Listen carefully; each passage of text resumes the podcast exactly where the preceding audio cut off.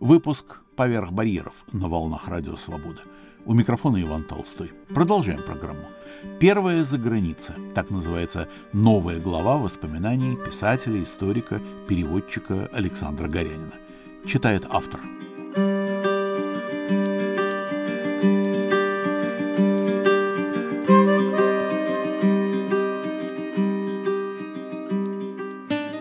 Хорошо ли, плохо ли, но за границу я впервые попал в 49 лет. Уже на закате советской власти и не в тощую туристическую группу, 12 дней автобусом по пяти городам трех европейских стран, а сразу на два с половиной месяца, правда, лишь в одну страну, в Англию. До перестройки я и попыток таких не стал бы делать. Мой старый друг Борис рассказывал в лицах, как в 80-м году перед поездкой в Венгрию и Румынию по цене, кажется, трехмесячных зарплат Две недели Будапешт, Бухарест, немного Карпаты, Дуная. Он проходил собеседование в райкоме. Экзаменовал зевавший с закрытым ртом мужчина, этакий пожилой комсомолец, и две на вид пенсионерки в белых наглаженных синтетических блузках. Борис отвечал как-то неудачно, и одна из теток задала последний вопрос. Знает ли он, кто такой Агастиньо Нето? Конечно, обрадовался Борис, это такой поэт. И начал с выражением «Товарищи Нетто, пароходу и человеку, в наших жилах кровь, а не водится, мало ли что можно в книжках намолоть». Запнулся и добавил «Мы идем сквозь револьверный лай». Дальше он не помнил, но комиссия уже милостиво кивала, Борис был допущен в поездку. Позже он узнал, что, во-первых, Агастиньо Нето не приятель Маяковского, а такой ангольский революционер, большой друг СССР, хотя заодно и поэт. А во-вторых, что как раз вчера по телевизору объявили имя Агастиньо Нето, только что умершего, присвоено грузовозу черноморского пароходства. Борис вполне мог придумать всю эту сцену. Он был мощный трепач. Но я слышал и другие подобные истории, и меня тошнило уже заранее. Где-то во второй половине 89 -го года, точнее не помню, Советскому Союзу оставалось еще более двух лет жизни, я включил телевизор на кухне и вслед за дневными новостями перед погодой попал на репортаж о том, что вновь созданный Советско-американский фонд «Культурная инициатива» заканчивает прием заявок на проекты в культурной сфере. В качестве крайнего срока был назван завтрашний день. На экране появилась приятная дама по имени Антонина Буис и объяснила, что фонд готов финансировать частные инициативы в сфере гуманитарных знаний, доступных затем всем желающим. Именно частные, не от организаций. Будучи бесспорно и сугубо частным лицом, я записал московский адрес фонда, он появился на экране, и сел за пишущую машинку. Писать заявки – непростое занятие. Слишком краткую не поймут, слишком длинную не прочтут – я уже как-то рассказывал, что давно лелеял идею биографического словаря деятелей отечественной истории и культуры. Излагал ее на страницах «Нового мира» и других страницах. Но заявка – особый жанр. Она должна пронять человека, которому эта тема никогда не приходила в голову. Просто никогда. Его первый вопрос будет «А зачем это?». Речь у меня не шла о составлении словаря как такового. Это исполинская задача на будущее. Сперва нужен словник – список лиц, подлежащих включению в будущий словарь, с краткими характеристиками их. Таких лиц десятки тысяч. Над внутрироссийским словником уже шла работа, это тема отдельного рассказа. Но негде было взять деятелей Второй России. Не забудем, на дворе стоял 89 год, эпоха, по сути, еще доинтернетная, до выложенных в сети терабайтных баз данных и так далее. Тогда такое не приходило в голову, кажется, даже фантастам я брался подготовить ядро эмигрантского словника на несколько тысяч имен. В ту пору это заняло бы три или четыре месяца работы. В идеале в библиотеке Конгресса в Вашингтоне. Мой план включал перелеты в два конца, проживание, оплату микрофильмов, ксерокопий и другие расходы. Изложить все надо было предельно тщательно, но легким языком. На сочинение полутора страниц у меня ушло семь часов – на завтра я ни свет ни заря был в том почтовом отделении, чей индекс был указан в адресе представительства фонда. Отправил заказным, долго ждал отклика, потом выкинул из головы, жизнь тогда была безумно насыщенной. Прошло немало месяцев, прежде чем голос ангела сообщил по телефону, я был в Риге. Описание голоса принадлежит Ирине, что заявка принята. Теперь она проект номер 12, и меня ждут в Большом Козловском переулке для обсуждения сметы и прочего. В представительстве фонда мне рассказали, что правление, а в него входили люди известные – Дмитрий Лихачев, Валентин Распутин, Даниил Гранин, Борис Раушенбах, Чингис Айтматов, Тенгиз Буачидзе, Григорий Бакланов и другие громкие имена – одобрило мою заявку без поправок и замечаний. Позже, прочтя воспоминания Вячеслава Игрунова, я понял, что это был редкий случай. Много хороших в своей основе идей, пишет он, даже не дошли до обсуждения. Авторы не смогли изложить свои мысли так, чтобы их заявки можно было рассматривать. Организационной помощи фонд оказать не мог. Приглашение, загранпаспорт, бронирование, визы, включая выездную, тогда требовались и такие. Билеты – все надо было устраивать самому. У меня не было таких знакомых американцев, чтобы можно было попросить о приглашении. А без этого визу не получишь. Выручили голландцы из Open Doors, христианской благотворительной организации. Ее создал в 1955 году знаменитый брат Эндрю, ему сейчас за 90. Прозванный Божьим Пронырой. Он и его люди тайно ввозили книги священного писания туда, где они были под запретом. Open Doors только что начала открыто работать в СССР, и по ее делам в Москву прибыл Пол Йенсен, мой добрый знакомый. Устроить приглашение в США он, как оказалось, тоже не мог. А вот в Англию, пожалуйста. Я прикинул, библиотека Британского музея мало уступает библиотеке Конгресса, и согласился. Уже через неделю прибыло приглашение в гости от профессора Джона Форсайта из городка Калн, графства Уилшир. Визу мне в британском посольстве дали полугодичную. Поскольку времени у тебя будет хоть отбавляй, сказал Пол, Джон приглашает тебя погостить несколько дней у него. Он тебя и в Хитроу встретит. Джон наш активист, к тому же говорит по-русски, хочет попрактиковаться. Лондон – это не Англия. Уилтшир – другое дело. Увидишь настоящую Англию. Ты же географ. В Лондон я прилетел 30 октября 90 -го года. В аэропорту меня действительно встречал Джон Форсайт, да не один, а с женой Мэри. За неделю они посвятили мне, в основном, конечно, Джон, но и Мэри тоже, неправдоподобно много времени, показав, кажется, весь Уилтшир. Благодаря душевной щедрости и доброй воле этой пары я понял Англию лучше, чем мне смогли разъяснить все прочтенные ранее английские авторы. Увы, у меня не было затем случая и возможности отдарить их чем-то сопоставимым. Джон мой ровесник – окончил университет французского города Рен и там же защитил диссертацию. Он дал мне прочесть ее английскую версию. Это было исследование жизни Артюра Гобино, отца арийской расовой теории. Прочтя, я понял, что Гобино был такой забавный дилетант и графоман с большим самомнением. Несмотря на ученую степень, Джон не соблазнился научной карьерой. Его вторым языком в университете был русский – Говорил он по-русски, мягко говоря, не блестяще, но стремительно. Я не помню, чтобы у кого-то еще встречал такую манеру. В колледже, где Джон был учителем, на мою удачу как раз были недельные каникулы. Каникулы имени Гая Фокса, сказала, смеясь Мэри. Она тоже преподавала в том же колледже. Оба всю неделю были свободны. Городок Каум был ничем не знаменит, разве что своим малосольным беконом. Но для меня интересен именно своей незнаменитостью и малыми размерами – его нетрудно было осмотреть весь без остатка и составить впечатление о тихой, небогатой и уютной английской провинции. Она мне понравилась. Когда-то через Каун проходила железная дорога. Остался даже реликт вокзала. Какая жалость, что 30 лет назад мы еще не снимали с помощью карманных телефонов.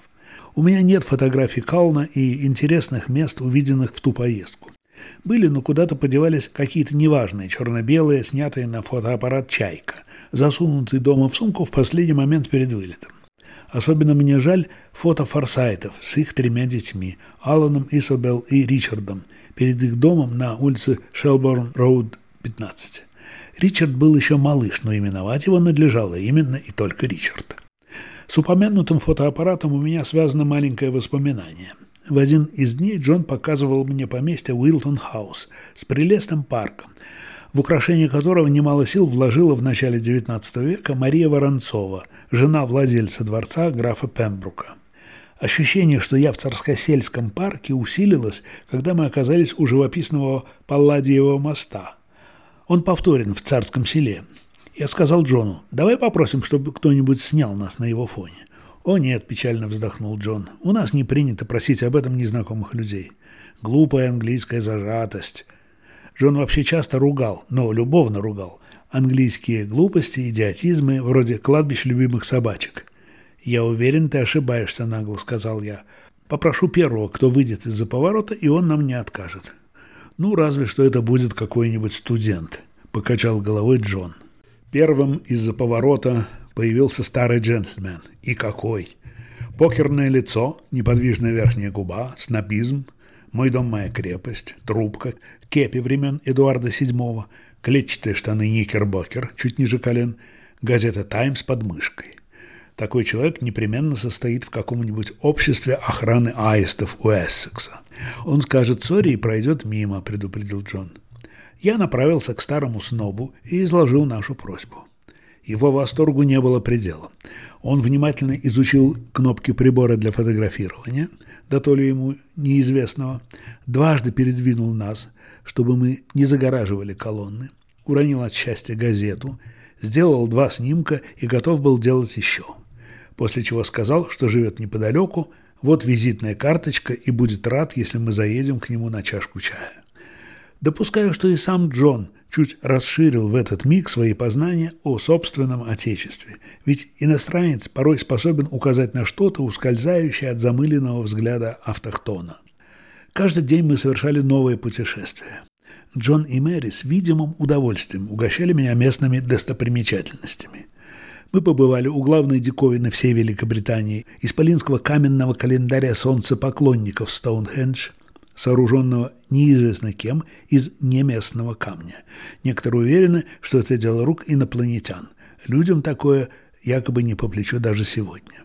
Мы посетили римские термы в городе Бас. Это соседнее графство Сомерсет. Уже в первом веке нашей эры римляне завели там что-то вроде бальнеологического курорта.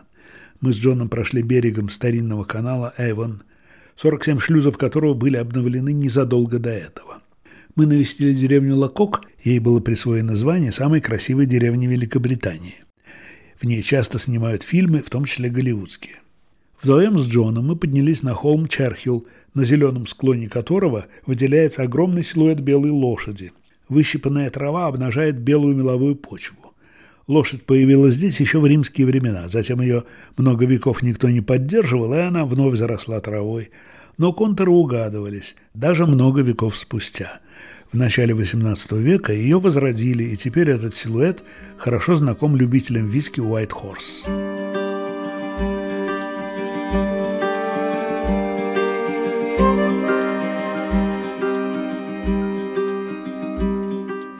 На волнах Радио Свобода в выпуске «Поверх барьеров» первая за границей. Новая глава воспоминаний писателя, историка, переводчика Александра Горянина. Читает автор.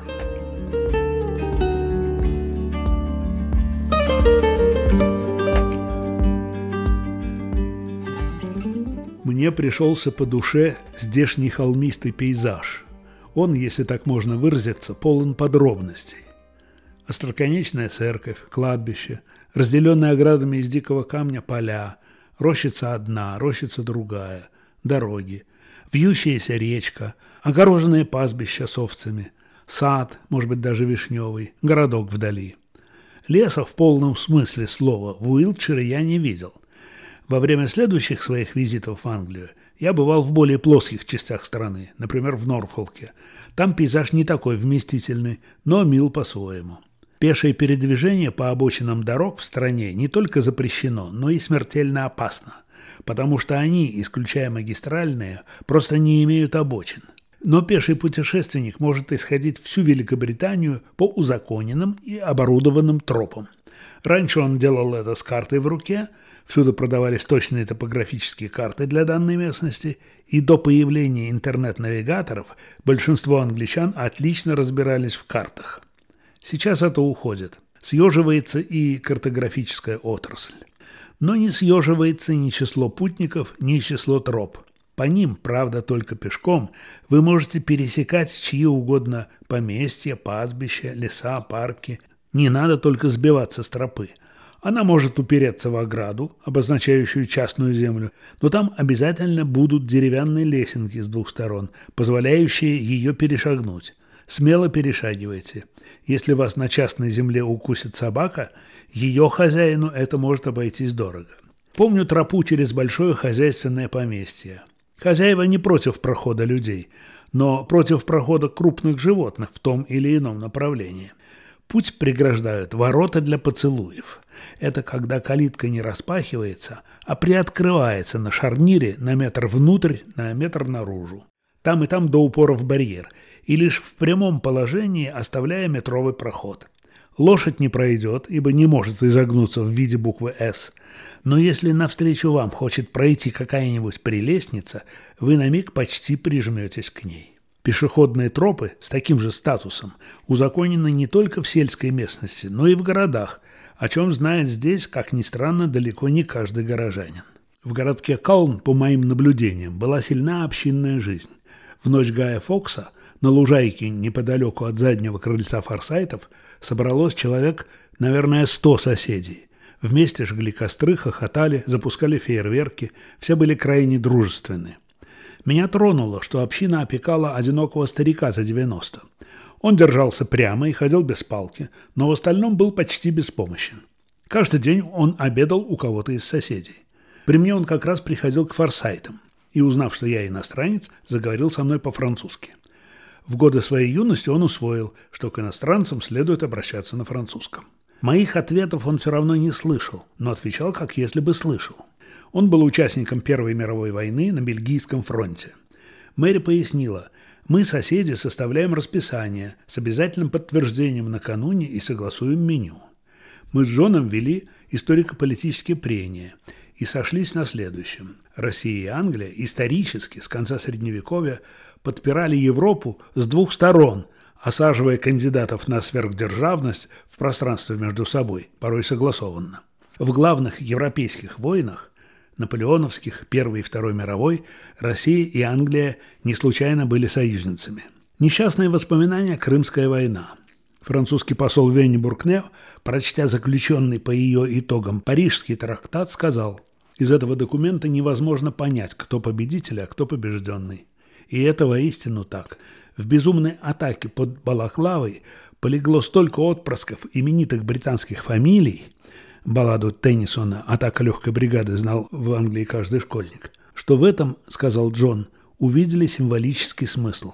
Россия и Англия создали две величайшие империи в мире, но мы об этом никому говорить не будем.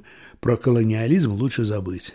Англичане обожают Толстого и Чехова, русские Шекспира и Диккенса – кстати, когда я переместился из Кална в Лондон, первая театральная афиша, которую я там увидел, звала на «Месяц в деревне Тургенева» в каком-то известном театре, кажется, Друри Лейн. Впрочем, пока не буду о Лондоне. Хочу посвятить этому городу отдельную главу, а то и две.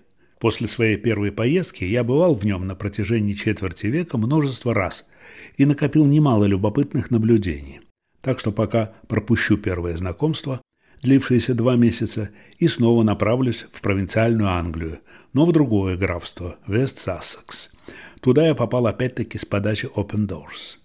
Примерно 20 декабря мой друг Пол Йенсен набрал мой московский телефон и с удивлением услышал от Ирины, что я все еще в Лондоне, отрабатываю свой грант. Узнал, в какой гостинице.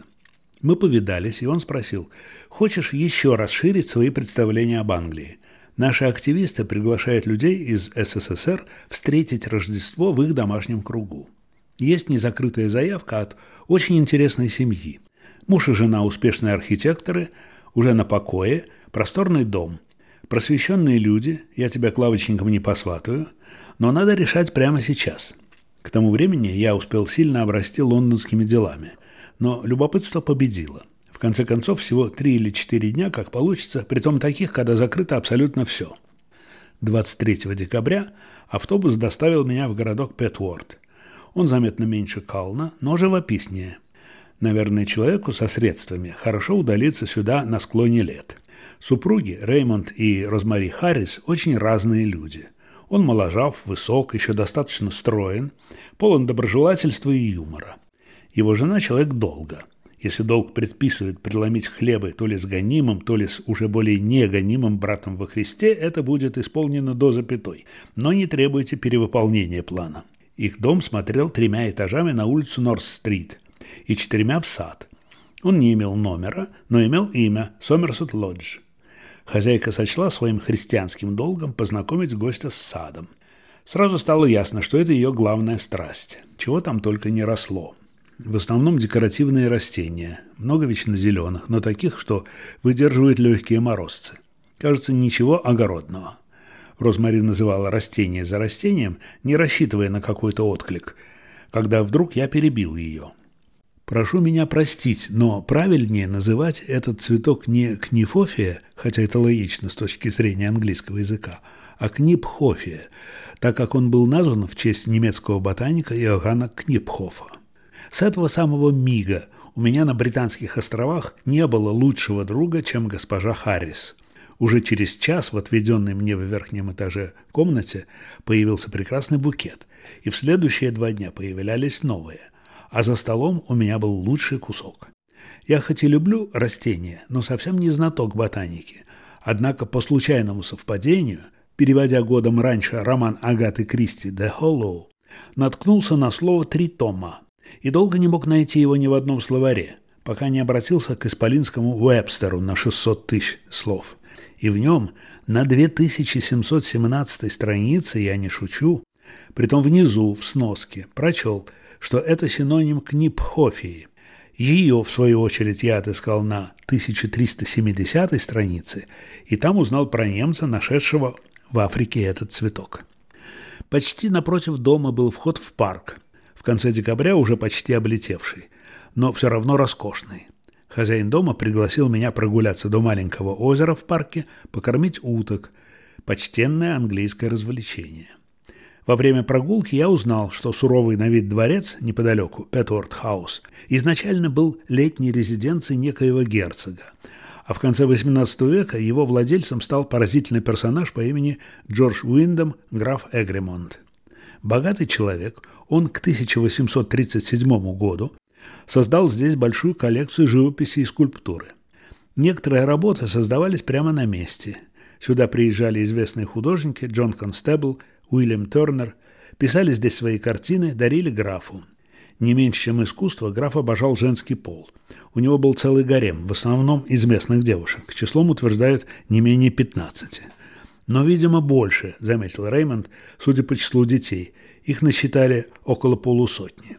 После войны наследники этого жизнелюба подарили половину замка, всю коллекцию и оленей парк полугосударственной организации National Trust, занимающейся сбережением сельской Англии, замков, усадеб, старинных построек и просто живописных кусков частной земли. Подарили в обмен на погашение их долгов, но половина дворца и часть парка осталась у семьи. Тогда, в 90-м году, владельцем этой недвижимости был барон Эгремон Леконфилд. Это имя я запомнил за его звучность. Человек добрый, он держит свою часть парка открытой для всех и запирает ворота только один день в году, просто чтобы напомнить всем, что это частная собственность. Очень по-английски. Мог бы, наверное, установить плату за вход, но не сделал этого. «Только одно окно освещено экономит», — сказал Реймонд, показывая на дворец – Видимо, сочиняет роман, он писатель. Как тут было не вспомнить Ивлина Во. На Рождество к Харрисам приехали их дети и внуки. Всего за столом, считая со мной, собиралось 11 человек, из них семеро взрослых. Все были поразительно дружелюбны. Я все хотел разглядеть знаменитую английскую спесь, но сколько ни вглядывался, ее не было. Меня много расспрашивали о России, притом вопросы совсем не были глупыми, какие обычно наши журналисты приписывают иностранцам. Все возлагали большие надежды на конец холодной войны. Накануне рождественского вечера все вместе, кроме детей, увлеченно смотрели, что меня совсем уж поразило, по телевидению серьезный французский фильм, психологическую драму. Пришлось участвовать и мне. В сочельник после ужина все расположились у камина – на шкуре, персидском ковре, на диване, и началась по кругу в три приема раздача подарков. Я получил чудный кожаный бумажник, шелковое кашне и довольно дорогую ручку, кому-то уже в Москве передаренную. За рождественским столом я подвергся тяжкому испытанию в виде рождественского пудинга и какого-то забыл название английского алкогольного напитка. Чтобы их оценить, видимо, надо родиться англичанином. Мне хватило глотка того и другого. Выдержал чудом. На утро я засобирался в Лондон. А ничего не выйдет, радостно сообщил Реймонд, разводя руками. Boxing Day. Ни один автобус не ходит. Я был поражен и тронут. Он искренне не хотел меня отпускать. Изучив карту, я увидел, что от Петворта всего километров 40 до Гетвика, второго главного лондонского аэропорта, и спросил у Реймонда, как заказать туда такси. А уж от аэропортов автобусы в город ходят все непременно. «Чувствую, сильно надо в Лондон», — сказал Реймонд. «Ладно уж, довезу до Гетвика. У таксистов сегодня двойной тариф».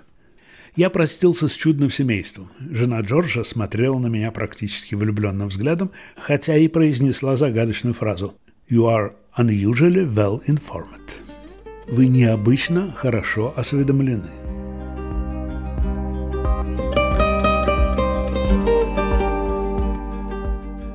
Первая за граница. Новая глава воспоминаний писателя, историка, переводчика Александра Горянина. Читал автор – и на этом мы заканчиваем выпуск «Поверх барьеров» на волнах Радио Свобода. Над программой работали режиссер Наталья Аркадьева и редактор Иван Толстой.